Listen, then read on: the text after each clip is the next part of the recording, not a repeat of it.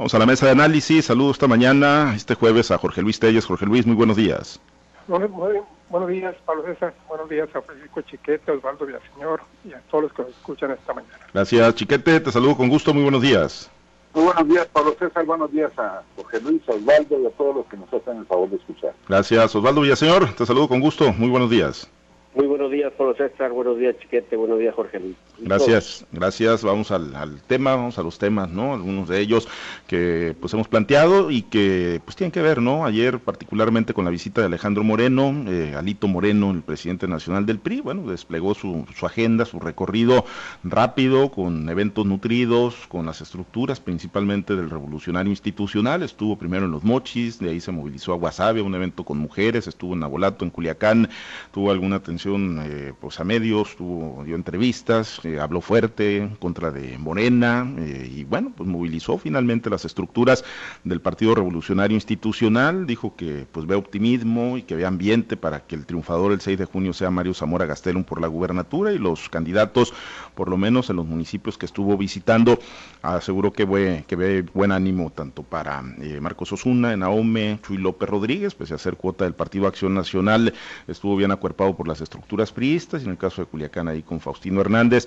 pues bueno, ¿qué, deja? Ayer eh, valoramos, ¿no? Si era positivo o no, si iba a ser nada más para el anecdotario, si iba a ser para las fotos, para las selfies, la visita de Alejandro Moreno, Jorge Luis, pero bueno, ya una vez que desplegó esta, pues que seguramente será primera visita, anunciaban que, habrá más, habrá otra por lo menos antes de concluir eh, el proceso electoral, la campaña antes del 6 de junio, y bueno, eh, pues ¿cómo, ¿cómo, lo observaste, Jorge Luis? ¿Realmente están o no están vivas las estructuras del revolucionario institucional, están actuantes, vino a meterles más dinamismo o es un optimismo desbordado el que mostró ayer Alito Moreno?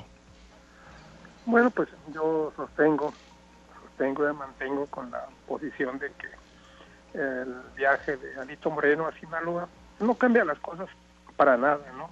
Si Mario Zamora va en ascenso, si está aprendiendo su candidatura, como parece indicar que sí está aprendiendo, porque pues se demuestra en, la, en cómo se va ajustando la brecha en las encuestas, las diferentes encuestas que, que se conocen, unas que le dan mucha ventaja al candidato Rocha, otras en las que apenas lo dan dos o tres puntos de, ventaja. Lo cierto es que en todas va adelante Rocha, ¿no? Yo no conozco, estoy en una encuesta en la que Mario Zamora esté, esté arriba. En empate técnico sí en algunas, ¿no? Pero el empate técnico pues ya sabemos que es una diferencia de tres, cuatro puntos porcentuales. Y bueno, Arito Bruno se concentró básicamente en dos cosas, ¿no? Una en retar a los candidatos de, a los candidatos adversos al debate. Y curiosamente, pues ayer, ayer el Instituto Electoral dio a conocer la fecha para su primer debate, que va a ser el jueves 22 de abril en el auditorio Lince de la Universidad Autónoma de Occidente. Entonces, en esta circunstancia, ya conocida la fecha, Arito Moreno estuvo retando una y otra vez a los candidatos de oposición a decirles que no les saquen los debates, porque en lo que a la coalición respecta, pues tenemos un gallo bien puesto, ¿no? Seguramente pues tiene mucha fe en los, eh, en los recursos de, Mario Zamora en cuanto a, la, a, lo que de debatir se refiere. Rocha Moya no es ningún malo en esta cosa de los debates, ¿eh? hay que hay que ratificarlo. Entonces ya hay una fecha, pero lo que Mario Zamora ha insistido, más allá de estos debates que está organizando el IES, él está insistiendo en otro tipo de debates, más que los dos que va a organizar la autoridad electoral, técnicamente son dos, no ya está el 22 de abril, el otro suponemos que un mes después, eh, aquí en Culiacán también, supongo, lo que Mario Zamora ha insistido es en que haya más debates, unos que convoquen las instituciones educativas, la universidad, la UDO, que convoque CADES, que convoque, que convoque la intercamaral, que convoque, que convoque el Colegio de Sinaloa, que convoquen las instituciones de cultura. O sea, más allá de los dos, ya una respuesta de Roche en el sentido de que únicamente irá a los dos que va a organizar el Instituto Estatal Electoral. Pero sigue insistiendo, ¿no? Entonces, este, pues con la esperanza de que por ahí en una de esas eh, sobre todo cuando organizo un medio de comunicación que difícilmente le dicen que no los candidatos, pudiera entrar una oportunidad más para que el candidato del PRIAN se desenvuelva ante ante Roberto Chamoya. Ahora hay que recordar que únicamente no es, no, es Rocha, hay seis candidatos más, seis candidatos más a la gobernatura que también tendrán que, tendrán que ser invitados, o sea, no pueden ser marginados bajo ninguna circunstancia. Yo me quiero imaginar cómo va a ser ese debate, con ocho candidatos hablando, debatiendo temas, pues eh, el, debate yo más intenso que, que tengo memoria es aquel que, protagonizó Jesús Vicarra con Tamar López Valdés. No recuerdo otro que haya sido así tan intenso, tan dinámico, tan entretenido. Los recuerdos que tengo de los debates pues son acartonados, flojos, de, protocolo y, difícilmente se da el debate, más bien son exposiciones, son paneles, son otra cosa, todo menos debate. Entonces yo me quiero imaginar si ahora lo que se pretende, si se ha buscado la manera de que los debates sean ágiles, entretenidos, que la gente los siga con verdadero interés, pues me imagino cómo va a ser un debate, un debate con, ocho candidatos, aunque la atención esté centrada en Mario Samuel y Rubén Rocha, pues todos los aspirantes van a tener exactamente el mismo tiempo, no haber más tiempo para uno y para otro. Yo quiero saber cómo son los debates, ¿no? Quisiera saber cómo van a ser. Ahora bien, eso fue un tema. El otro tema pues, fue este un discurso muy muy agresivo, muy agresivo contra Morena. Se lo dijo en Mochis, lo dijo en WhatsApp, lo dijo en Abolato, y lo repitió aquí en Culiacán, en la Unión Ganadera Regional, donde dice que Morena, pues más que una desgracia, es una tragedia para este país. Y arremetió contra la postulación de candidatos ocurrentes, sin seriedad, sin ideas, en la mayoría de los temas. Dijo que los resultados son desastrosos, el crecimiento económico, catastróficos en la pandemia, desempleo galopante y cifras escalofriantes en manera de seguridad. Pues eh, se vale, ¿no? O sea, estamos en campaña, eh, se vale eh, tirarse de todo y bueno, pues la verdad es que Anito Moreno no se quedó con ganas de nada y no se quedó tampoco con nada en la computadora. De hecho, desató todo su arsenal en pues, de, motivar, de estimular la participación ciudadana y alentar, alentar el voto a favor de, en favor de, el candidato del PRI. Te digo, para mí, insisto, ¿no? Para mí no cambia nada las cosas. Si, si Mario venía ya creciendo, pues va a seguir creciendo. Si está estancado, pues va a seguir estancado, con alito o sin alito. Finalmente habrá que ver los resultados de aquí a, fin de mes, que va a ser muy importante conocer cómo se mueven las encuestas en lo que resta este mes, para ver realmente las expectativas de tiempo de uno y del otro efectivamente, ¿no? Eh, nos tocó estar en el de Wasabe y la realidad es que se vieron eventos priistas eh, o del PRI muy para muy para priistas, para estructuras priistas, ¿no? Como que pues ahí estaba finalmente el objetivo más allá de, lo que pudiera dejarle a la sociedad, al, ciudadano, como era como que era un tema, eh, una visita para, para movilizar las estructuras, para tener un diagnóstico, un termómetro de, de cómo andan esas estructuras que finalmente pues tendrán que a través de la movilización pues tener parte importante en el proceso electoral y por supuesto y sobre todo en la jornada electoral. Eh, el debate del 2010, pues sí, indudablemente, ¿cómo, ¿cómo olvidarlo? ¿no? Pues eran dos nada más, eran dos candidatos, ahí sí no hubo más, Jesús Vizcarra Calderón y, Mario López Valdés. Ya para el 2016, ahí eran nueve candidatos a la gubernatura y bueno, ahora son ocho y sí, pues entre más candidatos, pues más se, se diluye, ¿no? Se pierde la posibilidad de una interacción frente a frente. Pero bueno, vamos a ver si, si lo consiguen los dos punteros, ¿no? Aunque digan, ah, es que son expresiones democráticas democráticas, pues la realidad es que se, se, sigue viendo muy cerrada hacia dos bloques la elección de gobernador y en muchos ayuntamientos. Chiquete, pues eh, tú ayer eh, decías, ¿no? Eh, pues lo de Alito Moreno, pues a qué, ¿no? Si es la, figura más relevante del priismo nacional, pues ahí, pues a qué, a qué vendría Sinaloa, qué te deja a la distancia, y sí que Mazatlán como el caballo blanco, el sur no, no lo tocó, nada más la zona centro y la zona norte, Chiquete. Fíjate que el pues mi idea ayer era, era la misma que hoy, no le trae un solo voto adicional a Mario Zamora ni a los candidatos a las presidencias municipales o a las diputaciones federales o locales.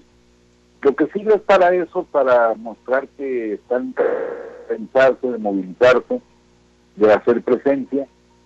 Y sí, las reuniones fueron lucidas, fueron coloridas, fueron nutridas dentro de lo que se puede esperar en estos tiempos.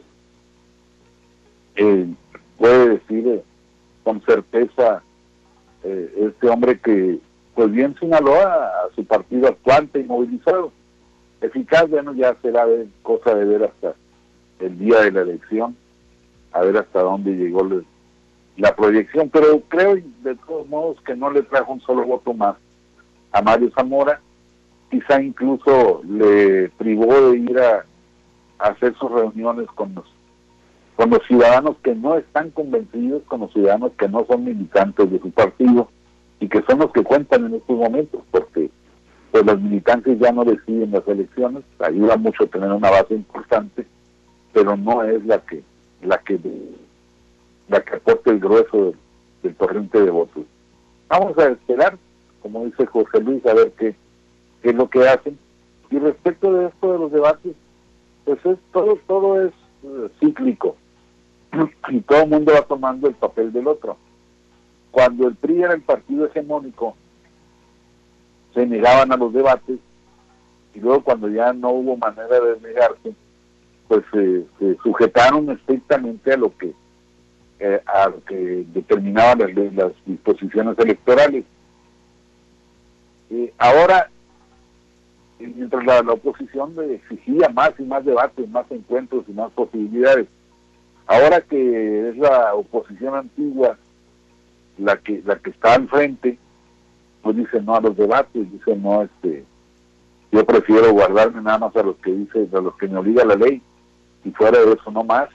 Mientras que negaban, pues ahora son los que exigen que haya más debates. Yo creo que eh, también esto ha terminado en un acartonamiento, como ya se mencionaba, que no hay manera de contrastar, pero siempre será importante el intercambio de, expresiones, de ideas. Yo recuerdo eh, cuando los del PRI se negaban porque encontraban la posibilidad de que los demás candidatos se aliaran y los los eh, de, de, de Hoy es al revés. Efectivamente, eh, Emilio Cosea y Rubén Rochamoya se aliaron para evidenciar a Juan Millán, pero este tuvo una pues gran capacidad retórica y les echó a perder el argumento principal, que era aquel asunto famoso del título no obtenido en, en la Universidad Autónoma de Sinaloa una, asociación tan evidente que Boicosea tuvo que urgir a, Rochamoya para que le recordara el tema del título, porque Rochamoya ya lo andaba dejando de lado.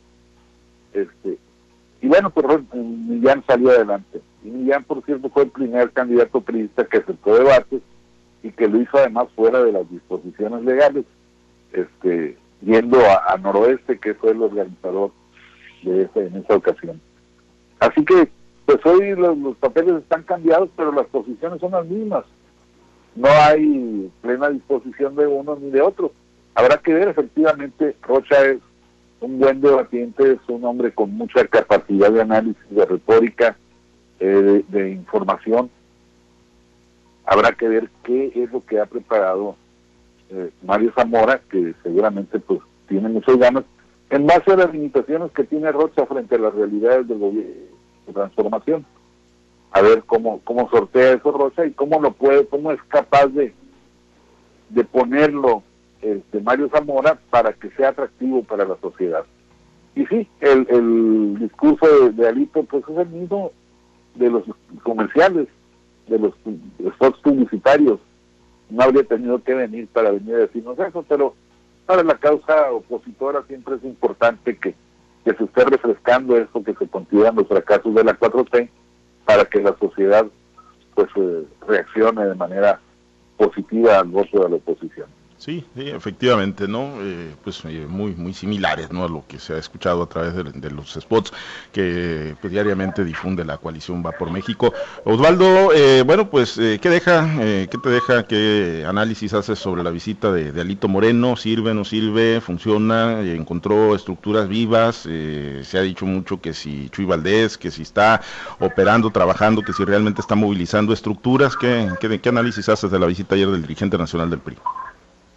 Bueno, yo insisto mucho en la postura ayer, todas las visitas de los dirigentes nacionales o de los grandes personajes nacionales de los diferentes partidos, sí sirven y ayudan, ayudan porque son avales. Todo en una campaña política todo es simbolismo, todo es simbolismo, así como le puede servir a, Rubén Rocha Moya que venga el presidente y le haga un guiño o, lo, convoque a una reunión privada como lo hizo con Luz allá en, Nuevo León, claro que ayuda, son mensajes, son, son símbolos que se mandan al electorado. Eh, el que pueda venir, por ejemplo, su líder nacional y convoque las estructuras y mande una señal de fortaleza, claro que sirve también, es un simbolismo, es un símbolo que se manda a los electores. En el caso de, del líder priista que estuvo ayer en Sinaloa, pues mira, evidentemente, ¿qué sucede cuando alguien va a recibir visitas en su casa? Lo primero que hace es barrer, limpiar, poner todo bonito para que se lleve una buena impresión de que todos están. Bueno, y eso de una u otra manera obliga a, fortalecer la operación política que se viene haciendo, pues para mostrarle músculo precisamente y mostrarle que van bien las campañas a su líder nacional. Ayer en Ahome, por ejemplo, hubo tres adhesiones que a lo mejor hay que ponerle un poquito de atención.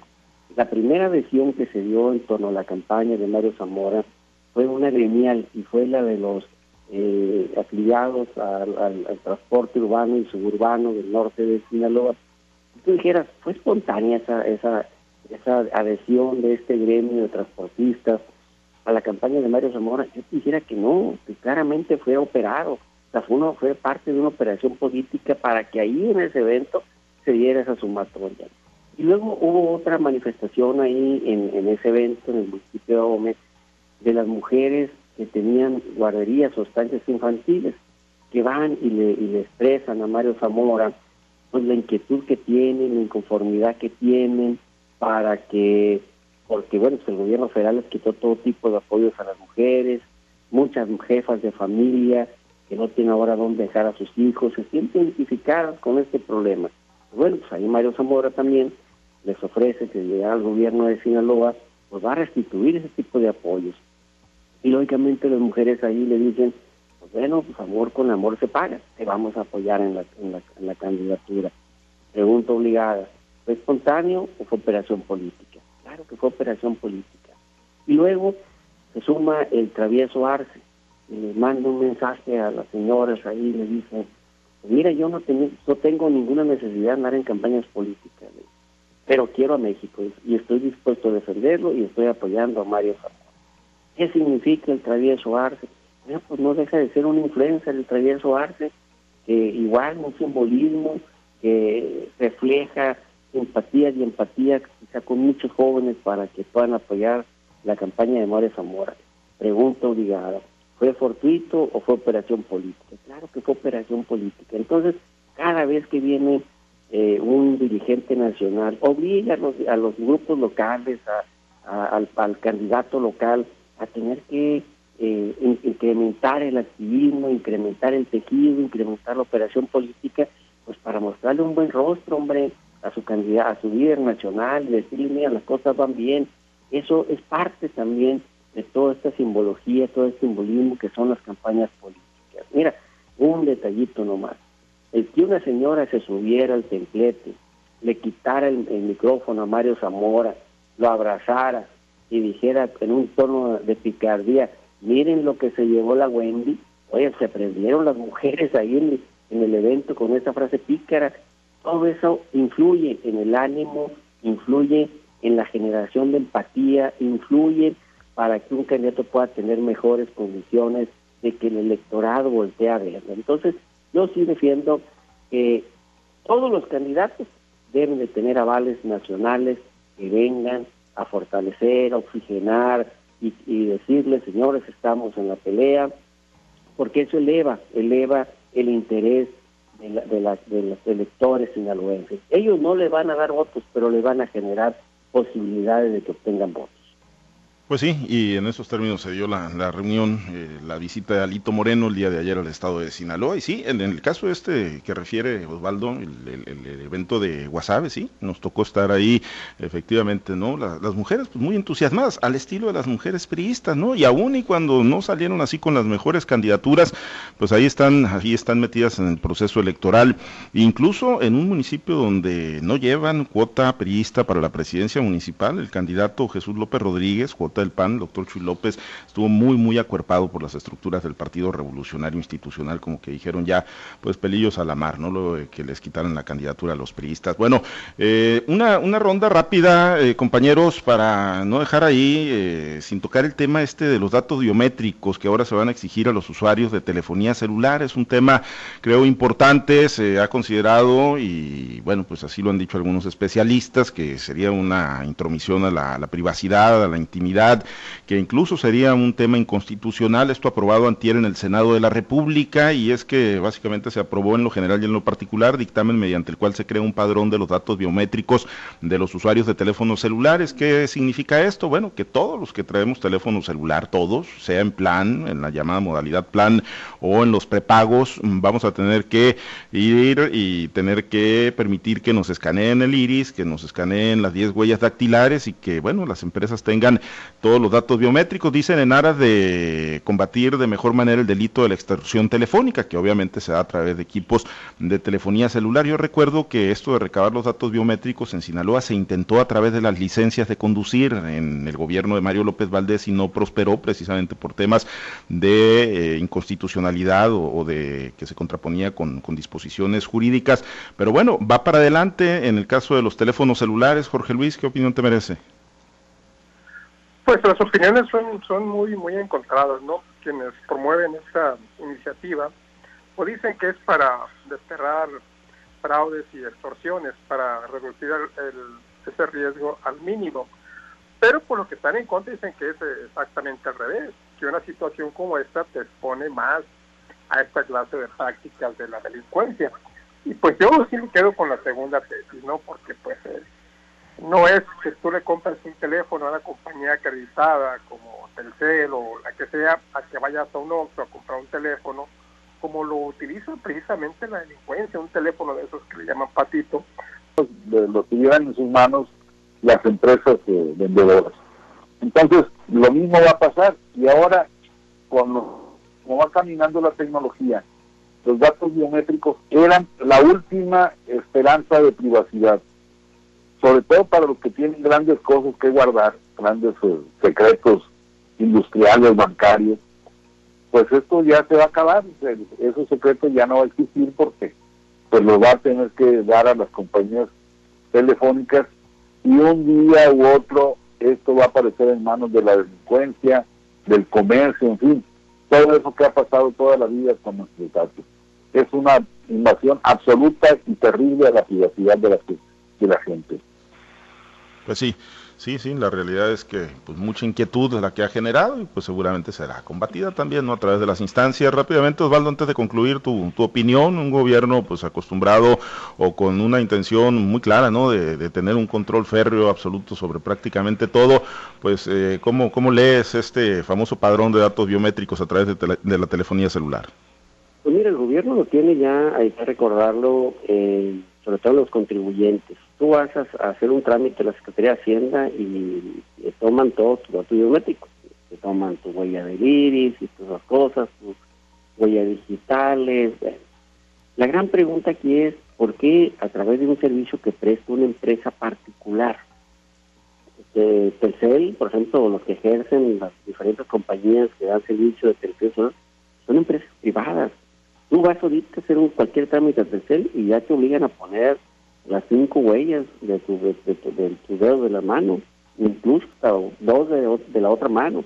Entonces, eh, ya tienen suficiente información de identidad empresas que son privadas, pues imagínate ahora que puedan también acceder a tus datos biométricos. O sea, de una u otra manera, esa privacidad que hemos defendido eh, durante muchos años, pues poco a poco la hemos ido perdiendo eh, en función de algo que vuelve en una necesidad para nosotros. A ver, ahorita la gran pregunta es saber quién se puede negar a dar sus datos biométricos eh, y quedarse sin telefonía celular.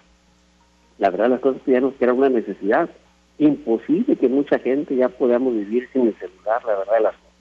¿Qué va a suceder? Pues vamos a tener que ir a dar los datos biométricos y a dar la información que nos queda Telcel con tener el servicio telefónico eh, inalámbrica que tenemos al día de hoy. Entonces, pero bueno, eh, el, problema es que desde el mismo Estado se estén aprobando ese tipo de leyes que le permitan a empresas privadas tener acceso a ese tipo de información que debe ser muy reservada, muy exclusiva de la propia identidad de los seres humanos. Entonces, pues bueno, parte de la modernidad del siglo XXI que estamos viviendo. Muy bien.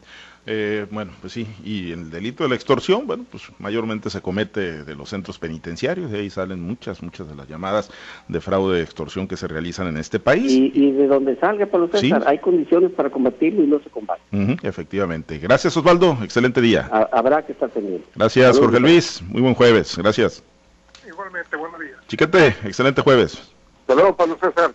Gracias, muchas gracias a los compañeros operadores en las diferentes plazas de Grupo Chávez Radio, al auditorio, por supuesto, manténganse conectados con nosotros a través de nuestras plataformas digitales. Soy Pablo César Espinosa, le deseo a usted que tenga un excelente y muy productivo día.